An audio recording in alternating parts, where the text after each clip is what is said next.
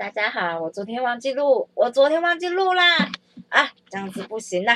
反正呢，今天我今天去上了法语课，然后我今天鼓起勇气跟了旁边的美眉们聊天。我觉得没有，不是美眉们，她们年纪都比我大一点点，但是我觉得大家都长得很漂亮，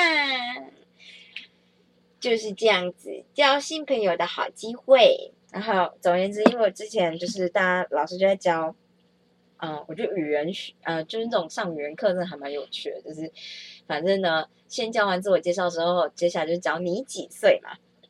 然后就是大家问说你几岁，然后大家就回答这样，所以你就会得到大家几岁这种私密的情报。然后我就发现，哦，就是我们课堂。就是班上的人大概就是三十岁左右，就是大概是我这个年纪，几乎都是我这个年纪，我就觉得好感人哦。但是就是一个之前就有分享过，是一个 M 字形的状态，因为很多人都三十岁或者是二十六岁、二十八岁，然后接下来就是国中生、国中生、国中生，大家知道国中生几岁吗？我想一下，他们好像就是十五岁吧。十五岁，哎，等一下，十五岁已经是国三生了没有？他们就十四岁左右，十四岁什么年纪？那没关系，就是这样。那那个时候就是也会就是问大家说你的职业是什么嘛？所以我那时候就知道啊，我后面的女生就是长得漂亮的女生，她是一个医生，然后她三十岁。我那时候就回去跟阿婷讨论，就阿婷就说，嗯，三十岁的话，理论上跟她应该是一样的，就是也不是跟她一样啊，就是呃。虽然大家不要看阿婷好像已经三十几岁了，但是因为她曾经在物理系琢磨过两年，所以就是你要把她的岁数往下减，大概就会是跟她诶现在差不多职场上的这个也不是未接啦，就是走走走走的差不多远的状态这样。所以他就说他觉得他可能会认识这个人哦，这样。然后我就想说哦好啊，那我今天就去跟他搭话，问他是哪里的医生这样子，然后就发现哦他是台大的。我马上就忘记耳鼻喉科的医生，他说虽然是耳鼻喉科，不过不是看感冒，就是看一些，我又马上忘记他要看什么了。嗯，耳鼻喉科，他他他就有说，我就说是外外科吗？他说嗯，基本上就是开刀啦，有些口腔癌的啊什么之类的都会看这样。然后我想说哦，完全不知道这样。然后就聊了一下，我觉得她真是个漂亮的女生。然后我才发现啊，她也结婚了。看这年头大家都结婚了，很恐怖哎。然后嗯，我之前就常常看到她跟一个男生一起吃饭，然后我就觉得她好像跟那个男生感情很好，那男生也是贴在旁边这样子。后来才发现啊，原来是她老公啊。然后她老公在园林的台大分院当主治医生，可能每个礼拜我都会跑上来这样子陪她，有的时候会陪她，有的时候不会这样。反正就是一个很有趣的感觉。是认识新朋友聊聊天，然后我回来就跟阿婷分享了这件事，阿婷就马上肉搜到他，哎，我觉得很恐怖，大家就是嗯很恐怖，像变态一样，但没关系，就是这样子。跟大家分享一下我的法语课。他说，因为你知道我现在上法语课，然后嗯，我也同时有就是上线上的法语课程。然后我之前不跟大家介绍那个姑姑吗？姑姑就是那个时候线上法语课程的老师，他是瑞士人，他也是法语区。他就是说，就是就是我跟大家说，就是那种咕咕鸟会咕咕叫这样子，当做打招呼。哎，今天呢？今天我们法语课老师就说，其实有另也不是有另外一个意思，他只是说，其实姑姑呢，就是是那种法国小孩在玩捉迷藏的时候，如果你躲很久都没有被发现，就会探出头来，然后学鸟叫，就咕咕两声，然后躲起来，这样子，所以是一个比较类似小朋友的打招呼的方式，就啊，我在这里，这样子，觉得很有趣啊，就是对，然后。嗯，我今天也鼓起勇气跟我旁边的女生就是贝拉聊天。反正呢，觉得贝拉呢，我旁边的女生那个贝拉，她就是一个很认真的女生。她就跟我说，她就是呃，只是想学，所以才来学法文的。所以你问她，她大致上都会告诉你。就是因为我就没有到特别认真嘛，我这个人类，然后所以我就会问他说：“啊，老师刚才说什么？或是啊，这句话是什么意思？”这样就是一个慌张的跟他问他这样，然后他都会很认真的告诉我，就是不会带有一丝就是你知道你怎么不会这样子的感觉。因为班上有另外一个女生叫 Cecilia，Cecilia 她就是一个。一百七十五公分，你看我们都会知道这种个人情报，因为今天就是教大家说你现你身高多少这样，然后反正 C C 娥呢，她是一百七十五公分，超高的女生，然后念法文听起来超响的，她那个 R 就是就是我就是听了她念法文以后就觉得我真的应该要精进一下我念那个法文的和 r r 就是 a 和的音，因为像我以前都会念 t r b i a n 但是我可能那个 r 的音就不会发的很明确。后来我就会跟阿婷说，我就是要认真把它发出来，就是 t 跟 r 放一起的时候，因为放我们的 t 发 t t t 的音啊，然后 r 发 a 和，所以你你们会常常听到就是非常好，非常什么那个非常就是 t 就是 t 然后好就是 b m 啊 t b m 这样，然后你如果认真发出来，就会很像法文，那很多都是这样，像是 bonjour 后面那个认真发出来的话，很多就是这样子啊，反正就这样，就是因为那女生发超好的，然后可是她感觉也很凶，就是她什么什么都知道，她感觉是那种班上九十五分、九十八分的那种人，你知道吗？然后今天就超好笑，今天她就也没有超好笑，今天她就。在下课的时候，直接转头对后面的国中女生两个美眉，然后就说：“你们上课讲话可不可以小声一点？”啊，我就觉得这真的太精彩了，太厉害了！就是也没有太精彩，我就是很引就为这种情节，你懂吗？因为我自己就是一个，如果你上面后面上课的时候，后面人讲话很大声，我就是会不知道怎么样。跟后面的人说，你可不可以小声一点，或什么之类。然后他就说，你们上课可不可以小声一点？因为老师在讲的时候，如果你们讲话的话，会听不到老师在讲什么。然后我就觉得啊，他好严格哦。我想说，如果要认识他的话，我可能就是要再准备好一点，因为我现在的状态就是，呃，很容易回答不出来老师在说什么这样。对，反正就这样子，跟大家分享一下我今天的趣事，趣事有趣的事情，不是。不是阉割的意思，去世。我觉得呢，上法文课其实还蛮有趣的。然后老师今天就教大家，就是唱几首歌，这样。就是下次要是有有成功，再来讲给大家听。我目前还没有复习，但是我们可以念一小段的原子习惯。嗯哼嗯哼，好的。我记得我们上次就是念到。OK，下面有个小标，情境是触发习惯的提示。情境大概就是环境吧，环境或者是情境是你触发你好习惯或坏习惯的提示，什么意思？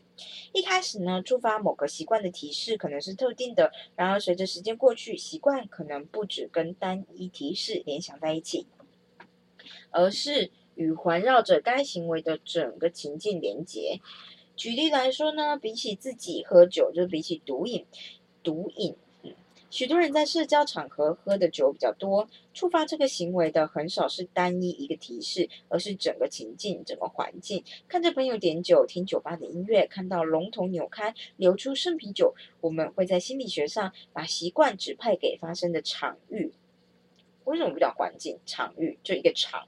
讲场这个东西就很有物理学的感觉，一个场的概念。还记得我国中第一次听到场的概念，就完全无法理解。然后我每次想着场的概念，就只想着操操场，就场一个操场这样。然后所以像是人家说作用力会中就形成一个场的感觉，我就会觉得操场的正中央可能有一个什么，然后形成这样子的一个范围这样。好了，场域，所以他说，像家里啊、办公室啊、健身房啊，每一个地点呢，都会发展出某些习惯和例行公事的连接。你与书桌上的某些东西呢，厨房、厨房琉璃台上的物品啊，卧室里的东西，会建立特定的关系。第一行为的，并非环境中的物体，而是我们与物品的关系。事实上呢，这是一个很有用的想法，能帮助我们思考环境对行为的影响。不要认为环境中充满物品，要认为环境中充满关系。嗯嗯，好哦，请你，请从你与周遭空间互动的方式来思考。对某个人来说呢，沙发是每天晚上阅读一个小时的地方；对另外一个人来说，沙发是下班后看电视配一碗冰淇淋的地方。你像是暗示配冰一碗冰淇淋堕落是不是？怎样？不行吗？怎样？好啦，反正不同的人对同一个地点会有不同的回忆，因此会有不同的习惯。好消息是呢，你可以训练自己把一个特定的习惯与特定的情境连接在一起。在一项研究中呢，科学家请失眠者只在疲惫的时候上床，如果睡不着就起来到另外一个房间坐到想要睡觉。时间一久，受试者开始把上床这个情境与睡眠连接，于是上床之后就比较容易快速的进入梦乡。他们的大脑知道睡。睡觉，而不是划手机、看电视或盯着时钟，就是反正就是睡觉才是那个房间里唯一会发生的事情。所以这种前进的力量也透露了一个重要的策略，在新环境中比较容易改变你的习惯。这可以帮助你逃过那些不容易察觉就会把你推回现有习惯的提示。你去一个新的地方，不同的咖啡厅、公园的长椅、房间里鲜少用到的角落，然后在那里创造一个新的例行公事。我要去高雄市桃园乡写论文，那里是我成就论文的地方，所以高雄是我成就我论文的地方。这样子呢，我们到一个新的环境，建立一个新的习惯。每一次坐到高雄的书桌前面，我们就要写论文做研究。你们听起来很棒？听起来很棒。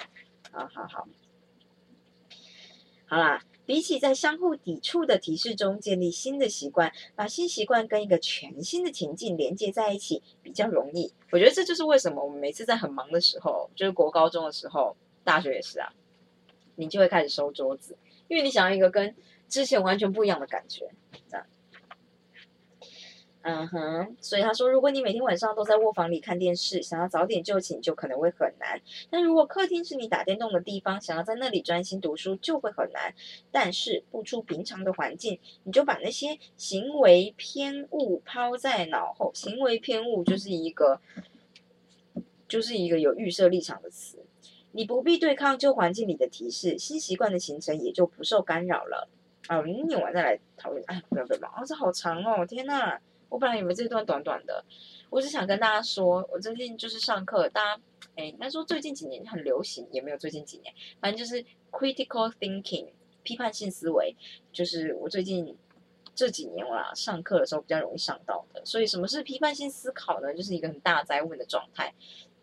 那其中有几点可以跟大家说的，就是你在阅读的时候要能看得出作者的预设立场，还有他话里面段落跟段落、句子跟句子之间的逻辑性足不足够。它不是只是单单是逻辑而已，因为逻辑是你当你说 A 可以。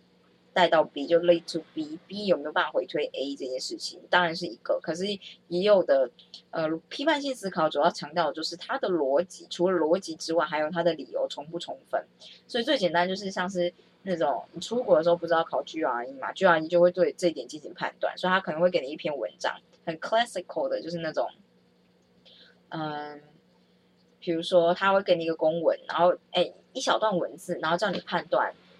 嗯，哪里不够充分，哪里有问题？这样，那经典的就是那种，比如说学校应该要增建宿舍，因为嗯，根据历史的学生的人数增长的情况，可以知道，就是接下来五年内学生的人数会翻倍。那学生人数翻倍的情况之下，可能就会导致宿舍的供不应求。然后学生可能会怎么样怎么样啊？所以就是学生找不到房子，哎，什么会找不到房子？所以学生应哎学校应该要在这个时候，哎，其实我忘记这是我们北的，所以可能有点小，就是有点小谬误，但不过没关系。反正所以结论就是学校应该要新建宿舍。那这个这句话你觉得怎么样啊？然后你就要举出论点不足的地方啊，比如说，嗯。学生翻倍跟学校需要新增宿舍其实完全没有关系的，大家知道吧？就是就就很好理解啊，因为你学生人数增加，又不是每个学生都需要宿舍，对吧？所以宿舍翻倍这件事很重要嘛。或者是说，如果你今天就算学生都是全部都来自外地，那可能学生哎不是全部都来自外地，学生人数真的增加，可是学生可能都来自本地的学生，他们根本就不会住宿舍。我刚刚有讲过这个吗？啊，有点晚了，所以我讲话有点乱。反正就这类的事情，就是它不是单单只是逻辑的 A lead to B 而已，你要看得出这中间的，嗯，比如说你直接给定这个结论，跟你前面给的因果到底有没有因果关系？因为中间就是你要很注意你的连接词使用这件事情。你会觉得 because 跟 therefore 是嗯就因果关系，可是你要认真的去判断这中间到底有没有因果关系。还有就是，今天他可以有预设立场，可是你要知道他的基本预设立场是什么，而他之后讲的东西建立的建立在这个预设立场讲的东西是对还是不对，或者是他就只是先讲了一个预设立场以后，然后直接避开了某些东西，带你到下一个结论点，那其实中间都没有做任何的假设跟说明，这样也不是假设，就是没有做任何可足以支撑这个论点的说明，或足以支撑这个 claim。哎，看靠腰，我就是讲话是一模一样。好啦，反正就这样啦，就是批判性思考。所以我记得我其实有个学期就在学这个东西，就这门课就叫批判性思考 （critical thinking）。然后那个 就很难，你懂吗？是不是？也不是真的很难，就是我我后来发现，其实文学领域的人很多都在做这件事。就是你今天这段文章里面的主旨是什么？然后这段文章里面提出来对应的这个主题句。支撑这主题句的那些小小句子里面有没有办法真的支撑它？这样，然后中间的因果关系呀、连接到底对不对？这都是他们要学的事情。然后我们都没有学，所以我后来就觉得，学了以后你就会发现，你看很多文章都觉得是垃圾，就是就没有所谓的因果啊。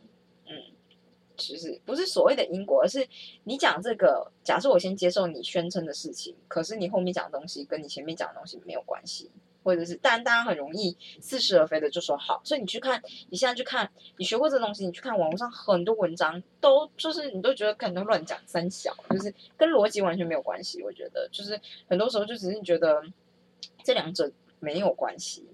好啦，反正这不重要，哎，反正就这样。所以他就说，我们回到原子习惯啦。他说，想要让思考更有创意呢，你就要移驾到比较大的房间、顶楼的露台啊，或是格局宽敞的建筑啊，暂时逃离日常工作之处，因为那个空间也跟你现在思考模式连接在一起。哎，这就是作家都要到很隐蔽的地方，这样，然后脱离一般人的生活，就躲在自己的小世界里面写，这样有关系吧？所以，如果你试图让你的饮食更健康，在平常去的超市，你可能不假思索的购物。你可以尝试去一间新的杂货店。当你的大脑不知道那些不健康的食物放在哪里，你就可能发现抗拒那些食物就会变得比较简单。你可能会发现抗拒那些食物变得比较简单。这句话又口语又不太口语的，啊，没关系。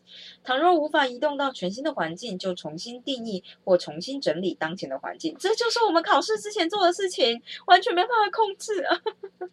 反正呢，你为了工作、为了读书、为了运动、娱乐与烹调，区隔出不同的空间。他个人就是作者觉得很有用的一句口号是：一个空间，一个用途。但现在台北是那么小，你就是没有活在台北。一个空间要多个用途，好吗，这位先生？好了，在他创业初期呢，他常常在沙发或厨房的餐桌上工作。到了晚上，他就发现自己很难让自己下班。在工作时间结束与私人时间开始之间，他并没有明确的分分野、分野、分野、分别，不是会比较好吗？比分野好吧？就是。好，没关系。厨房餐桌到底是他的办公桌呢，还是用餐的地方呢？沙发是我放松的地方，还是寄送 email 的地方呢？所有的事情都在同一个空间里发生，这就是台北人的日常。几年后呢，他终于有钱搬到比较大的房子。你看，这是重点。我们要搬到比较大的房子，可以把一个房间独立出来当办公室。突然间，工作是一件在这里发生的事情，而私人生活是一件在那里发生的事了。当工作与居家生活之间有了一条明确的界限，他就比较容易关掉大脑的上班模式。每个房间都有一个主要用途：厨房拿来煮饭，办公室用来工作。OK，这就是重点，这是重点。我以后就是要书房，就不用说了，就是这样。所以，如果可以呢，尽量避免把一个习惯的情境跟另外一个习惯的情境混在一起。当情境混合，习惯也会开始混在一起。到后来，获胜的通常是比较轻松的一方。获胜的永远都是最轻最轻松的一方，因为我们就是宇宙就是走这个路数的吧。我们总是永远会朝能量最低的地方走，就是最轻松的那一方。正因如此，现代科技的多功能，即使就算是优点，也是缺点啦。你可以用手机做各式各样的事，这让手机成了强大的工具。然而，当手机几乎已无所不能，就很难把它跟某项特定的事物连接在一起。你想要提高生产力，但只要拿起手机，你自然而然就会浏览社群媒体、查看电子邮件或是打手游。打手游这个东西倒是翻得挺生活化的。反正呢，这就让手机成了提示的大杂烩。你可能就会想，我就不懂啊，我就住在纽约市啊，我的公寓没有比智慧手机大大上多少啊。每个房间都必须扮演多重角色。Exactly 啊，Exactly。好，没关系。他就说，言之有理。假如空间有限，就把空间分割成活动的区块。阅读专门。给阅读用的椅子、专门写作用的书桌、进食专用的餐桌、电子空间也一样。他认识一个作家，他的电脑只用来写作，平板只用来阅读，手机只用来上社群媒体与收发讯息。每个习惯都应该有自己的家。若能坚守这项策略，每个情境都会与一个特定的习惯及思考模式连接在一起。习惯呢，会在这种可预测的环境里蓬勃发展。当你坐在工作专用的书桌前面，专注力会不自起来；当你处于专为娱乐设计的空间，会比较容易放松身心。当睡眠是卧室里唯一会发生的事，你就会很容易入睡。想要让行为变得稳定而且可以预测，就需要稳定而且可以预测的环境。一个凡事各安其位、各司其职的稳定环境，就是可以轻松养成习惯的环境。我们终于结束第六章了，大家知道吗？这一章的总览呢，就是小 tip 啊，就是 recap。第一个，随着时间过去，情境的小改变可能会造成行为的大变化。嗯，大变。哦，对不起。第二个，每个习惯都是被提示触发的，我们比较容易注意到突出的提示。突出的提示听起来真像大陆翻译。第三个，让环境里可以。触发好习惯的提示显而易见，我知道。第四个，渐渐的，你的习惯不是与单一的提示联想在一起，而是与围绕着该行为的整个情境连接，情境就会成为你的提示。因此，最后一个，lead to the final recap，在新的环境养成新的习惯比较简单，因为不用对抗旧的提示。OK OK，所以怎么样？我们就是搬到高雄桃园乡的时候，我就要成立一个新的好习惯吗？啊，有点期待，让我想想，认真想想。好了，就这样。我明天还要就是去学开车，有点期待，又有点怕受伤害。没有，我就怕受伤害。我觉得开车太难了，好难哦。但我会接受这个挑战，我会操控这个巨大的机器。我不会操控轮子，轮子。我觉得。车子里面就要有一个小小的，就是电子动画显示，显示你的轮胎现在在哪个微微妙的角度，你知道吗？你这样打轮胎在哪个微妙的角度？我真的无法感知这件事，哎，就是你完全靠自己的想象，导致我上一次练倒车入库的时候，每一次感觉都不太一样。我每次看后后照镜跟左右的照，那个左右左右后视镜是这样用的吗？反正就是觉得为什么我跟白线的距离每一次都不一样啊？然后也不知道自己是不是直的啊。太痛苦了，没关系，不会很痛苦，我们就是还在努力，就是这样子。大家明天再见喽，拜拜。